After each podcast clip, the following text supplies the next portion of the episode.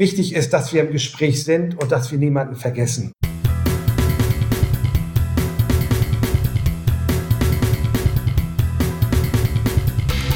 Wissenschaft Dialog. Der CAU-Podcast. Moin moin, liebe Hörerinnen und Hörer, zu Hause und an den mobilen Hörgeräten. Herzlich willkommen zu Wissenschaft Dialog, dem CAU-Podcast. Mein Name ist Daniel Mumme und ich freue mich, dass Sie heute zuhören. Ja, liebe Hörerinnen und Hörer, worum soll es heute gehen? Ich bin mir ziemlich sicher, dass einige von Ihnen mit einer Schwerbehinderung und oder einer chronischen Krankheit durch den Alltag navigieren müssen. Oder Sie kennen jemanden aus Ihrem näheren oder entfernten Bekannten oder vielleicht auch aus dem Kolleginnen- und Kollegenkreis, der oder die schwerbehindert oder chronisch erkrankt ist. Ich habe mal nachgeschaut, das Statistische Bundesamt geht davon aus, dass äh, aufgerundet circa 10 Prozent der deutschen Bevölkerung mit einer Schwerbehinderung leben muss. Und und darunter fallen jetzt noch nicht mal die Personen, die ebenfalls mit starken Einschränkungen im Alltag leben müssen, die aber per Gesetz nicht als schwerbehindert gelten. Und äh, schwerbehinderte Kolleginnen und Kollegen haben wir natürlich auch hier bei uns an der Christian-Albrechts-Universität in allen Bereichen, im Bereich der Forschung, im Bereich der Lehre, unter den Studierenden, aber natürlich auch im technisch-administrativen Dienst. Und ähm, vielen Kolleginnen und Kollegen sieht man das auch gar nicht an, dass sie schwerbehindert sind. Und am Ende spielt das natürlich auch keine Rolle. Und viele der Kolleginnen und Kollegen möchten auch gar nicht, dass der Arbeitgeber oder in diesem Falle die Arbeitgeberin von ihrer Schwerbehinderung oder der chronischen Erkrankung weiß. Das wiederum kann unterschiedliche Gründe haben. Zum Beispiel ein Grund könnte sein, dass die betroffenen Personen sagen, ich möchte gar nicht anders behandelt werden als meine Mitmenschen. Aber, und da wird es ein bisschen kritischer, es gibt auch äh, viele Kolleginnen und Kollegen, die sich nicht trauen, ihrem Arbeitgeber oder der Arbeitgeberin zu sagen, dass sie schwerbehindert oder chronisch erkrankt sind, weil sie mit Nachteilen rechnen. Und äh, um sich sicherzustellen, dass schwerbehinderte Personen oder ihnen gleichgestellte Personen äh, in der Lage sind, ihre Rechte auf zum Beispiel Nachteilsausgleiche wahrzunehmen, schreibt das Gesetz vor, dass Betriebe, ähm, in denen mindestens fünf auf Dauer beschäftigte schwerbehinderte Personen oder ihnen gleichgestellte Personen beschäftigt sind, eine Schwerbehindertenvertretung einrichten müssen. Und das ist natürlich auch bei uns hier an der CRU so. Und daher freue ich mich heute auf einen ganz besonderen Gast, auf einen besonderen Kollegen, nämlich auf Achim Rahn. Und Achim Rahn ist die Vertrauensperson der Schwerbehinderten bei uns an der Universität. Und er wird uns gleich erzählen, warum er diesen Job überhaupt macht, was äh, die Aufgaben der Schwerbehindertenvertretung sind und mit welchen Themen er und sein Team sich eigentlich fast jeden Tag auseinandersetzen, äh, wie die Zusammenarbeit mit den anderen Interessensvertretungen hier an der Universität sind, aber auch äh, wie die Zusammenarbeit mit anderen Schwerbehindertenvertretungen im Land Schleswig-Holstein funktionieren. Und er wird aber auch davon berichten, dass er es leider nicht immer allen recht machen kann, aber dass er trotzdem immer versucht, sein Bestes zu geben. Aber bevor wir jetzt in den spannenden Dialog treten, ein paar biografische Eckdaten zu unserem Gast. Curriculum Vitae. Unser Gast im Kurzporträt. Joachim Alexander, genannt Achim Rahn, ist eine echte Kieler Sprotte. Geboren 1971 in Kiel, schloss er dort nicht nur eine, sondern gleich drei Ausbildungen erfolgreich ab. Einmal zum Schiffsisolierer, zum Brandmeister und zum Rettungsassistenten. 1999 stieg er dann an der CRU ein. Er war Mitarbeiter beim Wandernden Museum und in der Fahrbereitschaft unserer Universität. Im Mai 2016 wählten ihn dann die Schwerbehinderten der CRU erstmals zu ihrer Vertrauensperson, um ihn zwei Jahre später in dieser Funktion zu bestätigen, bei nur einer Gegenstimme. Seit Ende 2017 ist er zudem Hauptvertrauensperson der schwerbehinderten Menschen für alle Hochschulen im Land Schleswig-Holstein. Achim Rahn ist passionierter Handballfan und war nach eigener Aussage als Spieler und Torwart beim TSV Grundshagen nicht unerfolgreich. Seine zweite große Leidenschaft ist die Feuerwehr, auch wenn er heute nicht mehr aktiv ist. Er hat dort alle technischen und Führungslehrgänge absolviert, ist Gerätewart eines Löschfahrzeugs, Jugendwart und Stadtsportwart. Curriculum Vitae. Unser Gast im Kurzporträt. Hallo Achim. Hallo. Ja, schön, dass das äh, heute geklappt hat. Äh, ganz kurz für unsere Zuhörerinnen und Zuhörer. Wir kennen uns schon ein paar Tage, deswegen duzen wir uns. Ähm, ich hoffe, das ist in Ordnung, Achim. Auf jeden Fall, danke. Sehr gut. Nein, wunderbar. So, ähm, lass uns mal gleich reingehen in das Thema. Und zwar, ähm, du ähm, bist die Vertrauensperson der Schwerbehinderten an der Uni Kiel. Und das Grundgesetz sagt in seinem Artikel 3, niemand darf wegen seiner Behinderung benachteiligt werden. Und deine Aufgabe ist es ja, die Interessen der schwerbehinderten Menschen an der Uni Kiel zu vertreten. Das ist eine ganz schön große Verantwortung für dich, oder? Ja, auf jeden Fall, weil ähm, es ist ja so, dass wir ja sichtbare und nicht sichtbare Behinderungen haben. Und ich sage mal, es ist selbstverständlich, wenn wir jetzt jemanden sehen, der im Rollstuhl äh, sitzt, dem halten wir die Tür auf, äh, so sinngemäß. Aber was ist mit den Menschen, die eine nicht sichtbare Behinderung haben? Die brauchen auch Hilfe. Ähm, und da kommt man einfach nicht drauf. Und da sind dann eben halt ich und meine äh, Stellvertreter dementsprechend gefragt, um in verschiedensten Situationen darauf hinzuweisen, die Gesetze zu achten und natürlich dann auch Hilfestellung zu geben. Mhm. Auf die äh, genauen Aufgaben kommen wir später nochmal. Ähm das Amt der Vertrauensperson der Schwerbehinderten ist ja ein Wahlamt. Das heißt, du hast dich äh, zur Wahl gestellt, 2016 äh, das erste Mal. Ähm, warum Warum hast du dich überhaupt für das Amt beworben?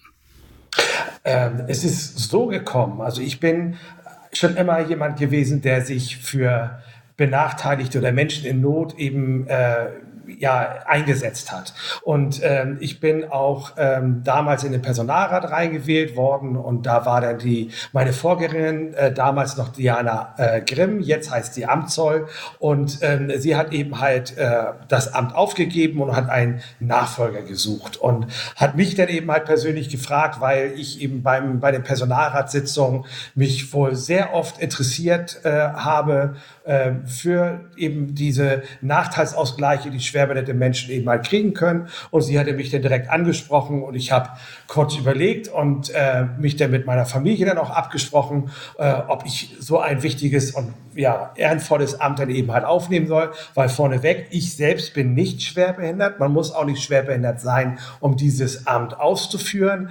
Ähm, und deswegen fehlten mir natürlich sehr viele Berührungspunkte. Und ähm, ja, aber da habe ich dann dementsprechend viele Seminare, Fortbildung besucht und würde jetzt meinen, dass ich gut vorbereitet bin. Mhm. Ähm, 2016 war ja genau das Jahr, wo es den, den Wechsel nach einer relativ langen Amtszeit von, von äh, Frau Amtszoll gab. Und es gab dann 2018 äh, die zweite Wahl. Normalerweise sind das ja, glaube ich, vier Jahre, die du im Amt bist, richtig? Genau, genau, genau. Da war es dann eben halt so, dass ich erstmal die Amtszeit von äh, Frau Amtszoll äh, äh, ja, beenden musste quasi, äh, weil der Wahlturnus ist immer alle vier Jahre. Und deswegen musste ich mich dann 2018 äh, gleich wieder zur Wahl stellen, ähm, was eine total tolle Wahl für mich war, weil das war eine, äh, wir sind aus einer sehr geringen Wahlbeteiligung zu einer richtig hohen Wahlbeteiligung gekommen. Und ähm, ja, es ist äh, eine Wahlbeteiligung von 67 Prozent gewesen, das kann ich ja einfach mal so erzählen. Und äh, eine Stimme habe ich tatsächlich nicht bekommen. Ähm, und daran arbeite ich, die jetzt beim nächsten Mal die 100 Prozent der Schwerbehinderten äh, dann eben halt zu bekommen. Das war, fand ich für mich äh, und für mein Team, was ich ja eben halt habe, ein toller Vertrauensbeweis. Das äh, kann man, glaube ich, auch so sagen, denn das Besondere jetzt hier in dem Fall ist ja, du wirst ja tatsächlich direkt von den Menschen gewählt, deren Interessen du dann nachher aktiv auch vertreten musst. Das ist ja was anderes, als wenn jetzt irgendwie der Senat äh, einen Beauftragten oder eine Beauftragte für X äh, wählt, äh, sondern das, das kam ja direkt von den Leuten. Und durch diese zwei Jahre, die du jetzt hattest, ähm, also das ist, glaube ich, schon ein großer Vertrauensbeweis, den, den man dir da jetzt auch ähm, entgegengebracht hat und natürlich eine Bestätigung deiner Arbeit wahrscheinlich, ne? Ja, also so fühle ich mich auch. Also ich bin richtig stolz darüber. Ich war auch richtig erleichtert. Ähm, das ist ja immer so, wenn man eine Wahl ist eine Wahl und das kann denn eben halt äh, zu Ende sein. Und ähm, dementsprechend fand ich es wirklich toll und ähm, ja, ich mich erfüllt es mit Stolz. Ich habe mal eine ganz ja, ähm, simple Frage. Also du bist ja, und so habe hab ich dich ja jetzt auch vorgestellt, äh, die Vertrauensperson der Schwerbehinderten. Irgendwie so in diesem Unikosmos redet man aber immer von der Schwerbehindertenvertretung. Äh, gibt es da eigentlich irgendwie einen Unterschied zwischen der Vertrauensperson oder dem Amt der Vertrauensperson und der Schwerbehindertenvertretung oder ist es eigentlich das gleiche mit einem anderen Namen? Ähm, also die Vertretung, also es ist eben vom Gesetz her so gegeben, es gibt eine Vertrauensperson ähm, und das es muss mindestens einen Stellvertreter geben oder eine Stellvertreterin. Und äh, ich habe jetzt eben halt ähm, damals eine Stellvertreterin, die ist leider, äh, hat leider aufgehalten äh, und hat die Universität verlassen. Insofern habe ich jetzt nur noch drei Stellvertreter und wir zusammen bilden eben halt die Schwerbehindertenvertretung. Wobei, und das ist eben halt anders äh, als bei den Personalräten, die Personalräte haben ein großes gewähltes Gremium aus 13 Personen und die wählen denn eine Vorstand und aus diesem Vorstand wird dann eben halt auch der erste, zweite und dritte Vorsitzende oder Vorsitzende eben gewählt. Und bei mir ist es so, dass die Vertrauensperson allein in einem Wahlgang von den Schwerbehinderten und ihnen gleichgestellt gewählt wird und eben halt auch die, ähm, die Stellvertreter. Und die werden eben halt nach der Anzahl der Stimmen, die sie bekommen haben, gereiht nach erster Stellvertretung, zweiter Stellvertretung, dritter und so weiter. Also ich darf dich auch Schwerbehindertenvertretung nennen, auch wenn es ja, eigentlich die definitiv. Gesamtheit, die Gesamtheit der, der, des Teams ist quasi. Genau, genau. Okay. Und ich versuche, weil ich mich das wirklich als, als Teamplayer sehe, dass ich nicht immer rede, dass ich die Vertrauensperson bin. Nein, also wir reden natürlich oft auch über Themen, stimmen uns ab und äh, ich ich trete als Team auf, also wirklich als Schwerbehindertenvertretung und nicht immer nur als Einzelperson, als Einzelkämpfer, weil das würde ich auch gar nicht schaffen. Äh, bei der Größe der Universität mit, äh, mit den ganzen äh, prekären Beschäftigungsverhältnissen kommen wir teilweise bis auf 3800 Personen, die wir im Jahr durchschnittlich an der CAU beschäftigen und dann die Aufgaben dazu mit Einstellungsverfahren und und und. Das würde ich niemals alleine schaffen. Deswegen brauche ich ein Team und äh, die müssen auch genannt werden, finde ich. Das ist ein, ein Zeichen der Wertschätzung. Du hast das, du hast jetzt gerade so, so ein paar Aufgaben schon angerissen. Ich habe nämlich tatsächlich auch nochmal in das Sozialgesetzbuch ähm, reingeschaut äh, oder das neunte Buch des Sozialgesetzbuches, was ja die, ähm, die gesetzliche Grundlage ist, weshalb es überhaupt diese Schwerbehindertenvertretung an Be äh, Betrieben ab einer bestimmten Größe gibt. Ähm, da steht äh, zu, zu euren Aufgaben deinen und euren Aufgaben gehört, die Eingliederung schwerbehinderter Menschen zu fördern, ihre Interessen zu vertreten und ihnen beratend und helfend zur Seite zu stehen.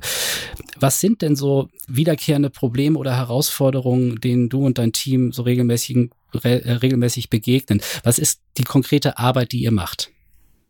Also ich fange einfach mal bei A an, wie Ausschreibungen. Also wenn wir jetzt dementsprechend eine Stellenausschreibung jetzt haben, es ist kein Problem, weil es ist durch einen Erlass geregelt in Schleswig-Holstein, dass wir denn dort reinschreiben, dass ja schwerbehinderten Menschen bei, bei entsprechender Eignung bevorzugt berücksichtigt werden. Das ist nicht das Problem. Aber das Problem ist eben halt bei den Stellen, wo die Leute arbeiten wollen und es kommen eben halt Bewerber, Bewerberinnen, die jetzt sich zu ihrer Schwerbehinderung äh, bekennen. Ähm, die, die müssen definitiv ja nichts über ihre Erkrankung, über ihr Handicap schreiben. Und da sind eben halt äh, die Vorbehalte, die Ängste äh, bei unseren Beschäftigten an der CAU, weil die möchten ja natürlich äh, ja, das hört sich immer so blöde an, aber sie möchten ganz gerne jemanden haben, der funktioniert und der gesund ist. Und jetzt sagt ja schon jemand, ich habe hier ein Handicap und dann spielen sich Ängste im Kopf ab. Mhm. Und diese Ängste eben halt zu nehmen, ähm, dafür sind wir dann eben halt da. Und äh,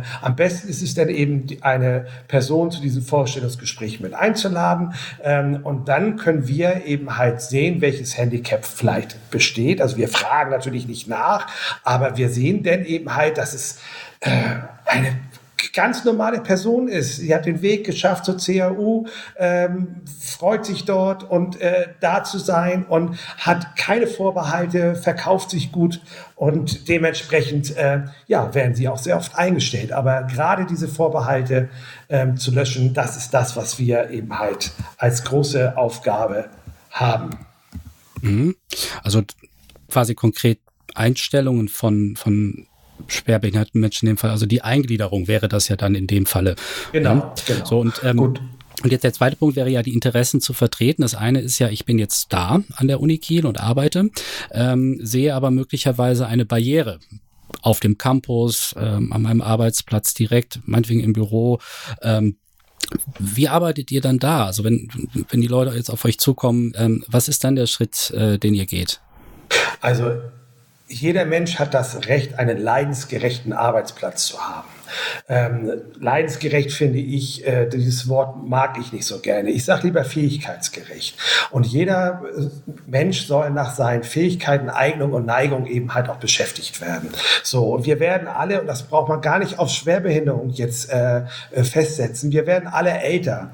Ähm, viele von uns haben früher keine Brille getragen. Plötzlich brauchen sie eine Brille. Dann ist es selbstverständlich, dass wir plötzlich einen, vielleicht einen größeren Monitor einfach bekommen, wo wir die Schriftgröße dann auch vergrößern können, äh, Software dann eben halt haben. Das sind so ganz Kleinigkeiten, die jeden Menschen eben halt betreffen. Oder äh, eine normale Barriere. Wir haben Studenten an der CAU, äh, die dann eben halt auch eine Kindererziehung haben, einen Kinderwagen mitnehmen wollen, ähm, die dann eben halt auch da sagen, ich habe hier Barrieren auf dem dem Campus, ich, die Türen sind zu schmal und, und, und. Ähm, auf sowas achten wir. Und das sind ganz viele Sachen, die dann ineinander kehren. Das braucht ein Schwerbehinderter eventuell dann auch, dass wir einen Arbeitsplatz mit technischen Hilfen anpassen müssen. Oder wenn das jetzt wirklich so ist, dass sie nicht mehr ähm, die volle Arbeitsleistung erbringen und in eine Art Minderleistung kommen, dass wir dann dort auch für Ausgleiche sorgen können. Und da gibt es die Ausgleichsabgabe beim Integrationsamt. Ähm, wo wir dann Anträge stellen können. Das ist auch das eine große Aufgabe von uns, Anträge stellen können und die Beratung dort zu, ähm, dass diese Menschen dann Ausgleiche erhalten, damit sie dann wieder ihre volle Arbeitsleistung erbringen können. Und das ist auch ein großes Augenmerk auf unsere Arbeit. Aber das, das heißt, ihr stellt dann für, für die betroffenen Personen die Anträge oder, oder unterstützt ihr sie dann dabei, diesen Antrag also zu stellen? Wir, wir unterstützen sie dabei. An, äh, stellen tut diese Anträge ähm, diese Person selber, also sie muss sie selbst unterschreiben, weil sie die ja selber braucht, oder aber, ähm, weil das ist bei uns an der CAO, äh, an der CAO so geregelt, dass das Frau Amtszoll als Außenleistung für die CAU eben halt macht, mhm. äh, und weil sie auf der einen Seite unsere äh, Beauftragte ist fürs betriebliche Eingliederungsmanagement und eben halt auch die Integrationsbeauftragte. Mhm. Sie ist quasi das Gegenprodon jetzt zu meiner Arbeit. Und zwar hat der Arbeitgeber auch dafür zu sorgen, eine Person zu haben, die auf der Arbeitgeberseite schaut, ob auch alles an äh, Rechte und Pflichten eingehalten wird. Ähm, ich, ich glaube, die heißt sogar Inklusionsbeauftragte, ne? Inklusionsbeauftragte, Inklusion, ja. Glaube ich, ne? Integrationsbeauftragte war es früher einmal, ja, okay. bis 2018. Ähm, heißt das jetzt aber zum Beispiel für mich, ähm, ne, du, hast, du, hast, du hast ja gerade gerade auch gesagt, wir werden alle älter. Irgendwann, irgendwann haben wir auch Einschränkungen einfach in unserem Alltag oder viele von uns Einschränkungen im Alltag, ähm, die, die vollkommen natürlich sind. Könnte ich jetzt, äh, wenn ich, wenn ich Brillenträger bin, äh, auch mich an euch wenden? Es kann ja sein, dass es äh, als eigentlicher normaler Brillenträger wird man noch keine Schwerbehinderung haben. Aber Darauf will ich hinaus. Es, äh, es ist immer ratsam, mit uns ins Gespräch zu kommen, ähm, um einfach mal den Horizont zu öffnen, um einfach mal zu sagen, Mensch, worauf kann ich nicht alles achten? Man nimmt ja sehr viele Sachen einfach so hin. Man sagt einfach, Mensch, äh, ja, ich habe zwar ein bisschen Rücken und ein bisschen Knie, aber ja, mein Nachbar, der, im Nachbarbüro, der geht ja viel dreckiger als mir. So, und ähm, will es auch gar nicht so hinhaben. Und man schleppt sich so zur Arbeit und, äh, und irgendwann kommt vielleicht das böse Erwachen und dann steht dann da ein Prof und sagt, ich bin mit deiner Arbeitsleistung nicht mehr einverstanden, äh, wir müssen mal reden. So, und äh, da kann es dann einfach sein, dass es vielleicht schon zu spät ist. Ähm, also nicht zu spät für einen, für einen Schwerbehindertenantrag, aber einfach schon zu spät ist, weil man vielleicht äh, schon bei seinem Arbeitgeber ein wenig in Ungnade gefallen ist. Und man kann auch wirklich mal mit uns ins Gespräch kommen, um zu schauen, welche Möglichkeiten gibt es denn überhaupt für eine Antragstellung? Ab wann gilt denn eine Schwerbehinderung? Oder was muss man haben, um eine Schwerbehinderung zu erlangen, um eben halt Nachteilsausgleiche zu bekommen, äh, damit man wieder am, am, am Leben teilhaben kann und mhm. natürlich auch am Arbeitsleben teilhaben kann.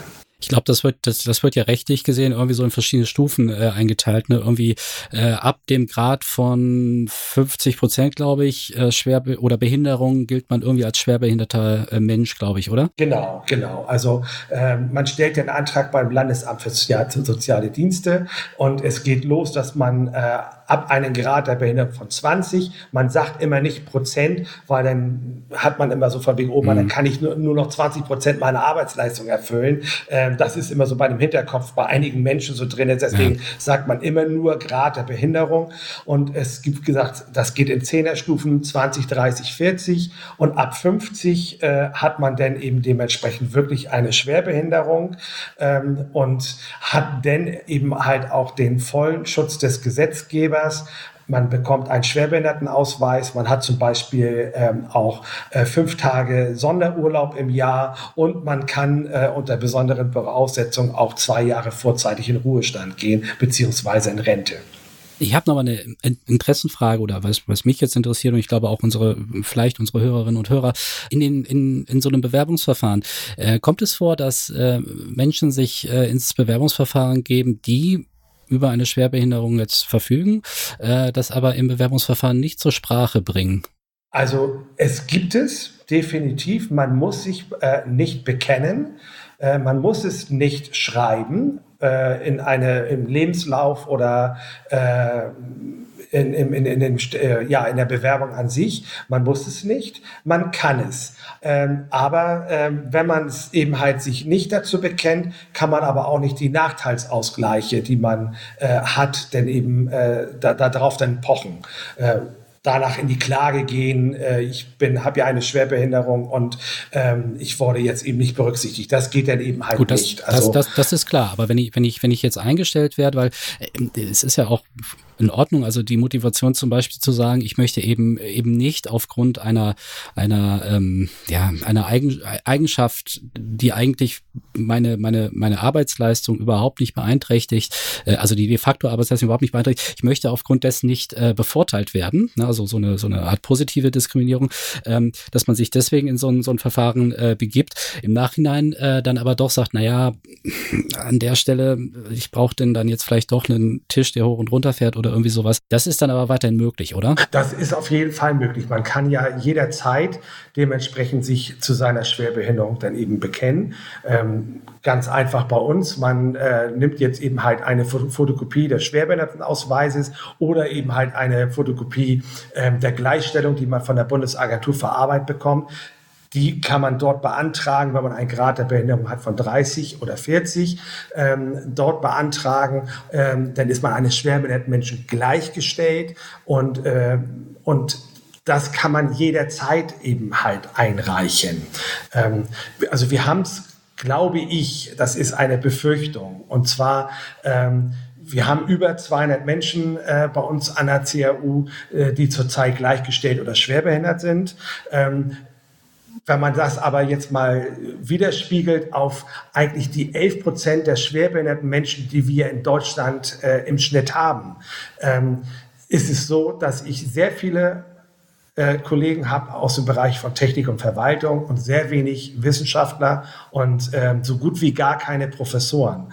Äh, ich kann mir nicht vorstellen, dass unsere Professoren und unsere Wissenschaftler einfach ähm, gesünder leben äh, und äh, kein Handicap haben, sondern gerade bei unseren Wissenschaftlern mit den prekären Beschäftigungsverhältnissen, äh, ewige Befristungen, kurze Befristungen, dass die einfach die Angst haben, die Befürchtung haben, sich zu bekennen und aus dem Grunde vielleicht nachher keinen äh, fortführenden Vertrag mehr zu bekommen.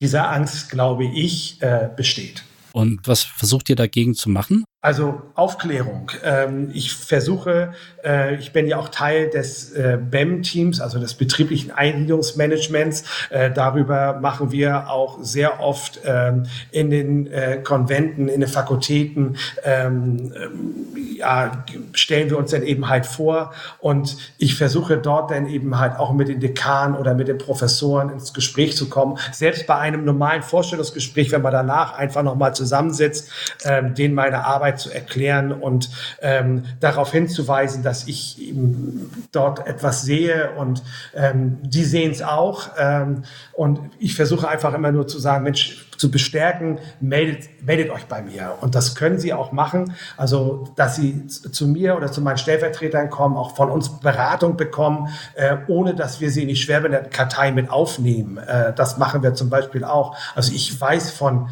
von vielen mehr Menschen, die eine Schwerbehinderung haben an der CAU, aber sich eben nicht bekennen wollen, weil mhm. sie einfach leider Angst haben vor ihrem mhm. Vorgesetzten oder aus ähm, anderen Gründen. Mhm. Ich meine, man muss sich ja auch mal vor Augen führen, ähm, ähm, selbst ein gesunder Mensch kann ja von heute auf morgen äh, auch äh, zu einem zu einem schwerbehinderten Fall werden. Ne? Also das kann ein Autounfall sein, da kann irgendwie ein Ziegelstein auf den Kopf fallen oder so und ähm, sofort äh, ändert sich möglicherweise mein komplettes Leben an der Stelle. Ähm, also jetzt losgelöst von der Einstellung. Ne? Ja, es gibt äh, auf YouTube ein ähm, sehr äh, hartes Video, gerade über dieses Thema.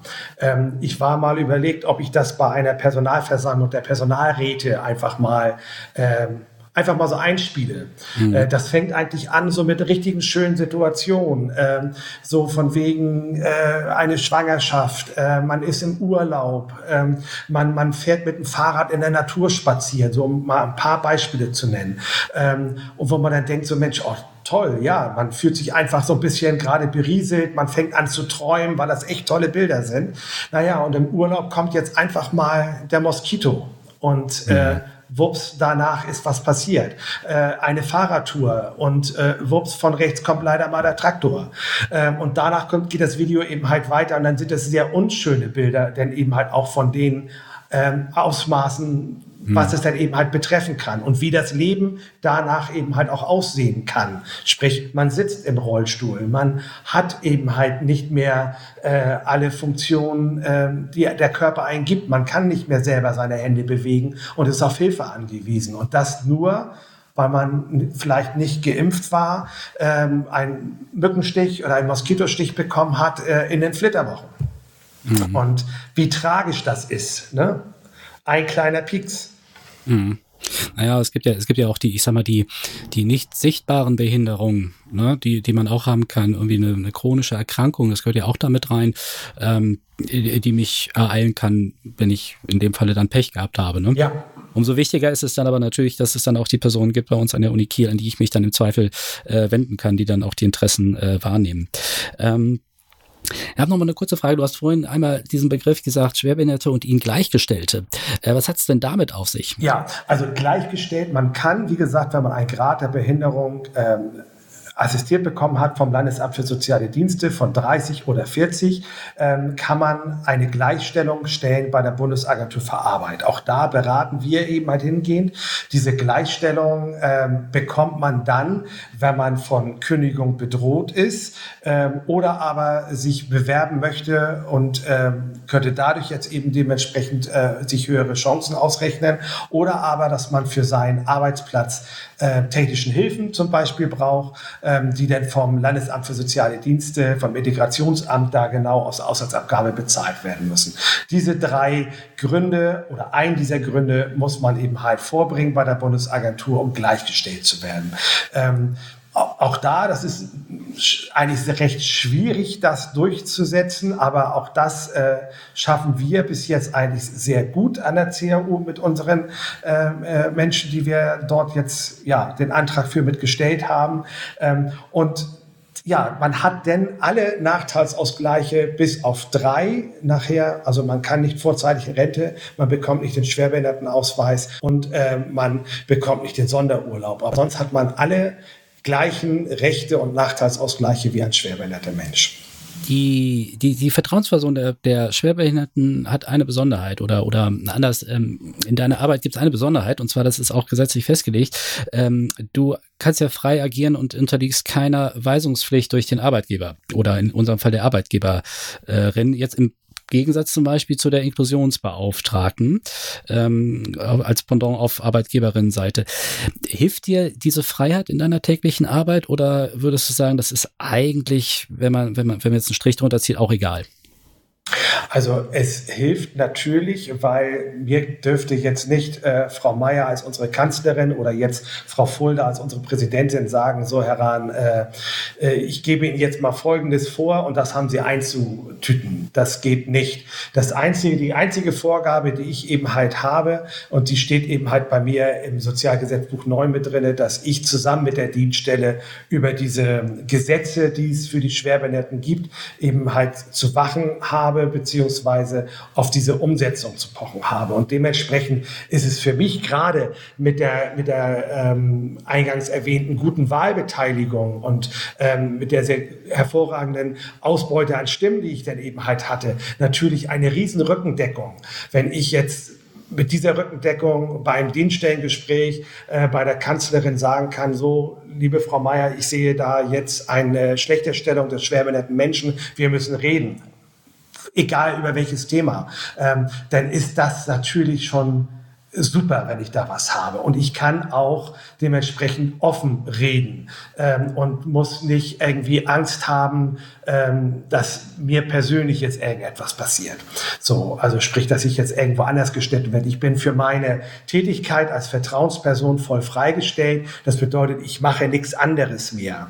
Äh, wobei meine Stellvertreter immer aus ihrem täglichen Dienstgeschäft rausgerissen werden, wenn da ein Termin ist. Und das ist natürlich für mich ein, ein, ein Riesenvorteil für meine Schwerbehinderten. Ähm, äh, ja, für meine Kollegen von der Schwerbehindertenvertretung ist das natürlich ja, schwierig, so zu agieren, wie ich es jetzt tue. Na gut, dafür, dafür seid ihr ja aber auch ein, auch ein Team, ne? Also so, dass man dann wahrscheinlich dann das dann auch ganz gut aufteilen kann. Ne? Ja, genau, genau. Es gibt ja nicht äh, die Behinderung oder die chronische Krankheit, ähm, die, die nach sich zieht, dass, dass möglicherweise Maßnahmen ergriffen werden müssen oder sollten. Ähm, gibt es manchmal den Fall, wo du zwischen verschiedenen Interessen abwägen musst? Ja, das haben wir gerade so im baulichen Bereich. Mhm. Ähm, der Klassiker, auf der einen Seite haben wir jetzt eben die Menschen mit Sehbeeinträchtigung und auf der anderen Seite haben wir jetzt eben den äh, Menschen mit einer Gehbeeinträchtigung, der jetzt auf dem Rollstuhl sitzt. Man kann es immer ganz kräftig jetzt sehen. Ähm, wenn man jetzt zu einer Kreuzung kommt, wo auch eine Ampel ist, ähm, dann hat man auf der einen Seite diese sogenannte Nullabsenkung eines Bordsteins, damit der Rollstuhlfahrer hervorragend dann eben halt ähm, über diese Kante dann rüberkommt. Und auf der anderen Seite gibt es dann eben halt diese drei bis sechs Zentimeter hohe Kante, damit der Blinde mit seinem Stock dort gegenschlagen kann und sieht, oh, hier ist jetzt eine Kante und danach kommt jetzt immer entweder so ein, so ein Feld. Für uns sind sie leucht, gut zu sehen. Meistens sind sie so, so ockerfarben weich mit Rillen und Noppen. Äh, das sind dann eben halt äh, Ereignisfelder für die, für die, für die äh, blinden Personen, die wissen jetzt, oh, hier kommt was Neues, hier kommt eine Richtungsänderung ähm, und daran sieht man das da. Der eine braucht dies, der andere braucht das. Und so haben wir das ähm, auch auf dem Campus, dass man denn verschiedenste Behinderungen berücksichtigen muss. Und ähm, das ist schon eine Hausnummer. Und gerade im baulichen Bereich, ähm, nur mal so als Zahl gesagt, wenn man eine, eine normale Wohnung braucht, äh, baut, äh, sind es allein schon 20.000 Vorschriften, die man zu beachten hat für Elektro, für Ge Tapeten, wie auch immer. So, und äh, das wird nachher durch diese DIN 18040, das ist dann öffentliches Bauen in Gebäuden ähm, und äh, das gibt es dann noch in vier Teilen, äh, nochmal kräftiger ausgeschmückt. Und das ist dann auch ein Teil meiner Aufgabe, da denn mit unseren Architekten vom Gebäudemanagement oder von der GMSH drauf zu gucken, drauf zu schauen, ist denn auch alles berücksichtigt worden. Würdest, würdest du denn sagen, dass das im Regelfall dann auch klappt, dass du dann halt die, ähm, also eine Lösung für alle Betroffenen findest? Also ja, nein. Also manchmal ist es so, dass es ähm, natürlich gerade baulich, es kostet sehr viel Geld. Mhm. So, und manchmal muss man dann eben halt auch schauen, okay, wir können nicht äh, an jedes Gebäude, gerade alte Gebäude, die jetzt schon historisch sind, zoologisches Museum, da können wir zum Beispiel ja nicht einfach hingehen und sagen, ja, da setzen wir jetzt mal von draußen Fahrstuhl dran und dann haben wir jetzt ähm, alle Menschen mit Handicap ja dann zufriedengestellt. Ähm, geht nicht, ähm, weil man muss dann auch schauen, äh, ist es finanzierbar, ähm, passt das eben halt auch leider mit dem Denkmalschutz zusammen. Ähm, Brandschutzmaßnahmen müssen natürlich dann auch mit berücksichtigt werden. Und dann kommt es eben halt auch mal dazu, dass man sagt, okay, es geht eben halt nicht mit dem Fahrstuhl, wir müssen uns was anderes überlegen, was eben halt kostengünstiger ist. Und dann geht man in Dialog, in ein Gespräch und dann muss man schauen, was man denn dort alles machen kann. Ähm, ich kriege nicht jede Person zufriedengestellt, ähm, aber wir arbeiten auf jeden Fall sehr gut, glaube ich, was das betrifft. Gute Arbeit ähm, ist auch noch so ein Stichwort, beziehungsweise gute Zusammenarbeit. Ähm, ihr arbeitet ja als, äh, als Team der Schwerbehindertenvertretung auch mit anderen Interessensvertretungen hier an der Uni Kiel zusammen. Und wir, wir, wir haben ja relativ viele Schnittmengen auch in den einzelnen ähm, Interessensvertretungsbereichen. Ja, zum Beispiel haben wir, wir haben eine Gleichstellungsbeauftragte, wir haben den, die Diversitätsbeauftragte, äh, wir haben sogar ein Diversitätsbüro. Und äh, das, das, das Thema Inklusion, Schwerbehinderung spielt da ja auch mit rein. Wie ist denn da die Zusammenarbeit mit den einzelnen einzelnen Interessensvertretungen? Also ich finde, sie ist sehr gut. Ähm, auf der einen Seite sitzen wir alle auf einem Flur im Verwaltungshochhaus in der 14. Etage und ähm, sehen uns leider jetzt zur Corona-Zeit natürlich äh, eher auf einer Videokonferenz. Aber sonst ist es einfach so, dass wir einfach mal eine Tür weitergehen können, klopfen können und dort ein wirklich offenes Wort haben. Und äh, wir sprechen uns sehr oft ab. Ähm, bei den Sitzungen von den Personalräten äh, sind wir immer mit dabei und haben dort auch ein Rede- und Antragsrecht, nur kein Stimmrecht, weil wir natürlich klar keine gewählten Personalräte mhm. sind. Ähm, das ist super und es ist wirklich immer sehr offen und wir arbeiten in diversen Gremien auch zusammen. Ähm, jetzt gerade hat unsere neu gewählte äh, Professorin und Vizepräsidentin Frau Nele Matzlück äh, auch wieder einen neuen Beirat angerufen. Äh, der hat jetzt gerade am Dienstag das erste Mal getagt. Ähm, und da sind wir dann auch ein Teil dabei und werden dann immer versuchen, die Rechte der schwerbehinderten Menschen an der CAU dort äh, zu platzieren. Das klingt insgesamt nach sehr viel Arbeit und äh, sehr viel Zeit, die du investieren musst. Aber wir haben ja bis jetzt eigentlich äh, nur gesprochen aus so einer Innensicht der CAU. Du bist ja auch außerhalb der Uni äh, durchaus aktiv oder, oder als Schwerbehindertenvertretung. Du bist zum Beispiel auch ähm, die Hauptvertrauensperson der Schwerbehinderten in, äh, für alle Hochschulen in Schleswig-Holstein und du bist Mitglied in der Arbeitsgemeinschaft der Hauptschwerbehindertenvertretung beim Land Schleswig-Holstein. Ähm, wie kriegst du das denn alles so gewuppt? Also A, also gewuppt kriege ich das wirklich, weil wir ein tolles Team sind in der Schwerbehindertenvertretung an der Christian-Albers-Universität. Und auf der einen Seite hört sich das jetzt wirklich nach viel an. Ja, na klar, man hat natürlich diverse Sitzungen und Treffen dadurch mehr. Ähm, was aber sehr schön ist, weil man hat dadurch ein riesengroßes Netzwerk. Und warum soll ich etwas Neues erfinden, was vielleicht schon hervorragend an der Europa-Universität Flensburg äh, praktiziert wird? Ähm, und wenn wir uns dort regelmäßig treffen, austauschen, Probleme austauschen, Erfahrung austauschen, so lerne ich und auch da meine Kollegen am meisten. Ähm, und äh, es ist, ich kann zum Beispiel, ich bin, komme nun aus dem Tarifbereich zum Beispiel, um mal etwas zu nennen, Beamtenbereich ähm, ist für mich eigentlich ein rotes Tuch gewesen. Mhm. Ähm, aber nun sitze ich ja nun gerade im Arbeitskreis der Hauptschwerbehindertenvertretung, da sind wirklich alle Hauptschwerbehindertenvertretungen aller Ministerien mit dabei. Das ist also wirklich ein Riesenkreis. Und wenn ich dort, weil da sehr viele Beamte sind, wenn ich denn dort jetzt äh, den Kollegen äh, Sven Bareis aus dem Melund dann eben halt mal anrufe und sage, Mensch Sven, wie sieht das aus? Ich habe hier ein Problem, ähm, kann er mir da hundertprozentig helfen? Und das schafft schon wieder sehr viel Spielraum, äh, mhm. weil ich viel weniger Gesetzestexte äh, sonst wo lesen muss, im Internet recherchieren muss, äh, das vielleicht nicht wieder richtig verstehe. Und nee, das ist dann wirklich äh, durch die Netzwerke eher einfacher als schwieriger. Und deswegen äh, bin ich auch so dankbar, dass ich diese Ämter noch zusätzlich habe und ausüben kann und darf. Ich hätte noch ähm, ja, zwei, vielleicht auch etwas persönliche Fragen an dich. Ähm, du wirst, du wirst ja relativ häufig äh, so mit Einzelschicksalen konfrontiert in deiner täglichen Arbeit. Ähm, das ist, glaube ich, auch Teil der, der Stellenbeschreibung in dem Falle. Nimmst du diese Geschichten mit nach Hause oder schaffst du es, äh, wenn wir jetzt äh, gerade aktuell im Homeoffice sitzen, ähm, wenn du, wenn du irgendwie den Deckel vom Notebook zuklappst, das äh, Wohnzimmer dann auch wieder zum Wohnzimmer zu machen? Nein, also das schafft man definitiv nicht. Ähm, ich kann da äh, mal aus meiner Vorerfahrung dann eben halt sprechen. Und zwar bin ich 1994 äh, äh, habe ich angefangen bei der Berufsfeuerwehr Kiel zu arbeiten. Und ähm, auch in dieser Zeit wurde das Kriseninterventionsteam äh, im, in der Stadt Kiel gegründet.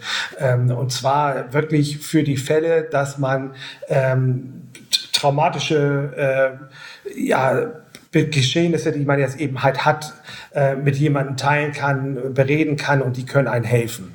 Und das hat mir auch jetzt schon äh, auch weitergeholfen, dass man äh, redet, dass man das nicht verschweigt oder im Alkohol ertränkt, was ja leider auch viele Menschen dann eben halt tun, sondern ich weiß mir denn da zu helfen. Ich habe Ansprechpartner und auch da ist es eben halt wichtig, wirklich Menschen zu haben, die zuhören können, die, die ähm, ähm, ja, das mit aufsaugen können, die vielleicht auch selbst betroffen sind, äh, Ratschläge geben ähm, und wirklich viel ist eben halt das Reden. Man redet natürlich dort nicht über die Person. Äh, ich würde da niemals Namen, Adressen, wie auch immer gehen oder Rückschlüsse ziehen können. Aber allein, dass man äh, darüber redet, das ist ganz wichtig. Und da ist die Familie wichtig oder eben dementsprechend sowas wie das Kriseninterventionsteam. Wir haben jetzt neu die Beratungsstelle Korrente auch bei uns an der mhm. CAU. Das mhm. wäre auch eine Möglichkeit, ähm, dass man mit denen dann eben halt spricht. Sonst gibt es, äh, kenne ich eben halt das große Seelsorgerteam auch äh, von der Stadt Kiel über die Berufsfeuerwehr und da kann man mal mitreden. Das ist echt toll. Ähm, oder, oder vielleicht auch der psychosoziale Dienst, ne? Der, auch der psychosoziale Dienst ähm, an der CAU ist natürlich eine Anlaufstelle dafür, na klar. Jetzt hast du meine zweite Frage eigentlich schon beantwortet. Ich finde es auch äh, echt, echt cool, dass du da äh, jetzt so offen drüber gesprochen hast. Ähm, Vielen Dank dafür. Ähm, grundsätzlich ist so eine Universität ja ein recht diverses Feld. Ne? Es ist, liegt, liegt an der Natur der Sache. Da, wir haben Studierende da, wir haben, wir, haben, wir haben Lehrende da, wir haben Verwaltungsmitarbeiter da, wir haben Beamte da, ähm, Präsidium, da eine Interessensvertretung etc. Äh, und ich habe, also es ist zumindest mein Eindruck, dass ähm, an der CAU sich in den letzten Jahren, also gerade in den letzten Jahren, äh, sich das Bewusstsein für so Diversitätsfragen schon ähm, verstärkt hat. Äh, und damit natürlich auch die, die Sensibilisierung für Themen der, der Schwerbehinderten. Nicht zuletzt mit der Verabschiedung von dem Aktionsplan zur Umsetzung der ähm, Behindertenrechtskonvention der Vereinten Nationen. Äh, würdest du diesen Eindruck teilen? Also wir sind, also wenn etwas divers ist, dann ist das die CAU. Ähm, wirklich, wir haben ja alles und äh, das macht es auch interessant. Dadurch ist es immer wieder was Neues. Und ja, also wir sind ähm, dabei, wirklich den Fokus auf also ich, alles werden wir nie schaffen, das glaube ich nicht, aber auf vieles eben halt zu setzen ähm, und, ähm, und wir sind immer gesprächsbereit und, und, und, und hilfsbereit und das finde ich ist schon mal sehr gut. Ähm, und ja, ich glaube, wir sind, äh, was das betrifft, wirklich ein guter Arbeitgeber. Und ähm, also ich muss dazu sagen, ich war damals auch beteiligt äh, bei der bei der ähm, Erstellung von diesem Aktionsplan. Ich hatte so den Eindruck, dass sich da sehr viele ja unterschiedliche Gruppen der Uni Kiel ähm, zusammengefunden haben und aus ganz, ganz unterschiedlichen Richtungen zusammen gemeinsam an einer Sache gearbeitet haben. Der erste Schritt ist natürlich immer Sensibilisierung für das Thema, was, was natürlich auch damit passiert ist. Äh, ich habe es sehr angenehm empfunden und war ja doch positivst überrascht, dass das auch aus der Universität selber jetzt so eine, ja, so eine Art Bewegung gekommen ist, die ja jetzt auch, auch fortgeführt wurde mit diversen Arbeitsgruppen, die es noch gibt bei uns an der Uni. Ähm, Hast du da Erfahrung, wie das an anderen Unis ist oder da mal was gehört? Oder ist das so ein, so, so ein Kieler Ding?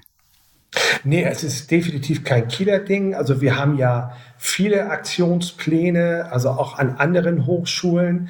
Ähm, es ist also wirklich, glaube ich, flächendeckend fast so, dass es äh, gerade nach der äh, UNBAK äh, und den Aktionsplan, den ja dann auch dementsprechend, äh, den es ja gibt für die für Gesamtschleswig-Holstein mhm. und dann haben den ja viele Hochschulen ja auch aufgegriffen. Es ist viel gemacht worden. Es gibt immer diese äh, zehn äh, Prozent schwarze Schafe, die da sagen, ah, das geht mich nichts an. Äh, ich ziehe mein Ding durch. Ähm, die wird es immer geben, leider. So, aber äh, das Gros, glaube ich, ist wirklich äh, ja das Bewusstsein, äh, einfach geschaffen worden, dadurch einfach mal zu sehen, ja, mich kann es auch betreffen. Und nee, das sind ja wirklich keine, keine Themen, ähm, wo man jetzt denkt, wo, woher ist jetzt das gekommen? Also baulich gesehen ist es immer so, finde ich, so, so, so einfach äh, zu erklären, dass auf der einen Seite könnte das eine Brandschutzrichtlinie sein, natürlich kann das natürlich auch was sein, das ist jetzt für Schwerbehinderte, das eben halt ist, ähm, weiß man aber gar nicht, aber ähm, vieles hat aber, das, das, das, das läuft so ineinander. Und man kann ja dadurch ja auch Chancen nutzen, so wie du sagtest, jetzt eine, eine Gremien dementsprechend was zusammenzuarbeiten. Ähm, Beste Beispiel, wir haben ein älteres Gebäude bei uns an der CRU, jetzt auch gerade einen Brandschutzplan erstellt. Ähm, und da habe ich dann auch mitgearbeitet oder durfte ich mitarbeiten als Vertrauensperson und habe dann die Aspekte der schwerbehinderten Menschen damit reingebracht. Und dann konnten wir das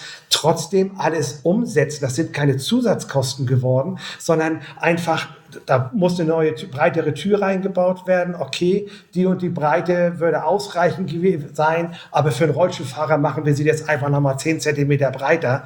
Ähm, das macht den Kohl nicht fett. So, und dann war das schön, dass wir dadurch alle zusammengesessen haben.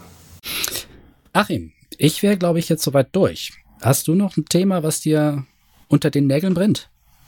Also Erstmal möchte ich mich bedanken, dass ich erstmal die Möglichkeit hatte, jetzt an diesem Podcast teilzunehmen, Daniel. Das finde ich total klasse. Und äh, ich hoffe natürlich, dass, äh, dass viele Menschen hören, egal ob mit Handicap oder ohne Handicap, und möchte eigentlich ermutigen dazu, ähm, Fragen zu stellen. Ruft mich oder eben halt Stellvertreter von mir an, wenn irgendetwas unklar ist, wenn irgendwie vielleicht jemand Hilfe braucht, wo ja, wo es ungewiss ist, Mensch, steckt da vielleicht irgendwie was hinter, äh, dass man da mal ins Gespräch kommt. Das kann auch wirklich ohne Nennung, ohne Daten sein. Ähm, wichtig ist, dass wir im Gespräch sind und dass wir niemanden vergessen und ähm, dass wir ehrlich eben halt miteinander sind und ja, wir sind gesprächsbereit und äh, nimmt das bitte an und kommt und ähm, dadurch, dass wir komplett verschwiegen sind, äh, ist das auch glaube ich, sind wir die richtigen äh, Ansprechpartner für gerade so eine Themen. Achim, jetzt habe ich gesagt, wir kommen zum Ende. Das war zwar richtig, aber wir sind noch nicht ganz fertig. Denn wir haben in unserem Podcast so eine kleine Rubrik, die heißt zehn Fragen an.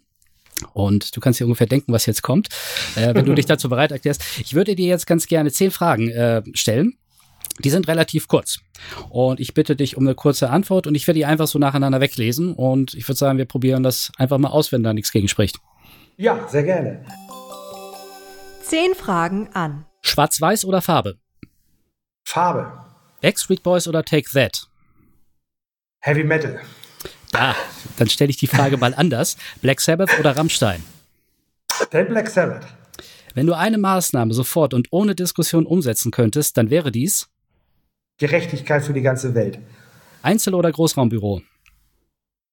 Einzelbüro. Telefonieren oder E-Mail schreiben? Telefonieren. Wenn du nicht Vertrauensperson der Schwerbehinderten wärst, dann? Bin ich wohl hoffentlich in Rente. Ist das Glas halb voll oder halb leer? Es ist für mich immer halb voll. Brötchen mit Mett oder Brötchen mit Fisch? Ich bin Fischkopf, also gerne mit Fisch. Netflix schauen oder ein Buch lesen? Buch lesen. KSV oder HSV? KSV natürlich. Zehn Fragen an. Ja, liebe Hörerinnen und Hörer, das war eine weitere Ausgabe von Wissenschaft Dialog, dem CAU Podcast. Heute mit Achim Rahn, der Vertrauensperson der Schwerbehinderten an unserer Universität. Und wenn Sie weitere Informationen über die Schwerbehindertenvertretung der CAU haben möchten, dann schauen Sie gerne mal im Internet vorbei unter www.schwerbehindertenvertretung.uni-kiel.de. Und auch heute wieder, wenn Sie keine Ausgabe vom CAU Podcast verpassen wollen, dann abonnieren Sie doch unseren Podcast auf den Einschlägen einschlägigen Plattformen dafür. Und wenn Sie Anregungen, Kritik oder auch ein Lob an uns haben, dann schicken Sie uns gerne eine E-Mail an podcast.uni-kiel.de. Bis dahin verbleibe ich mit einem freundlichen Moin und sage auf Wiederhören.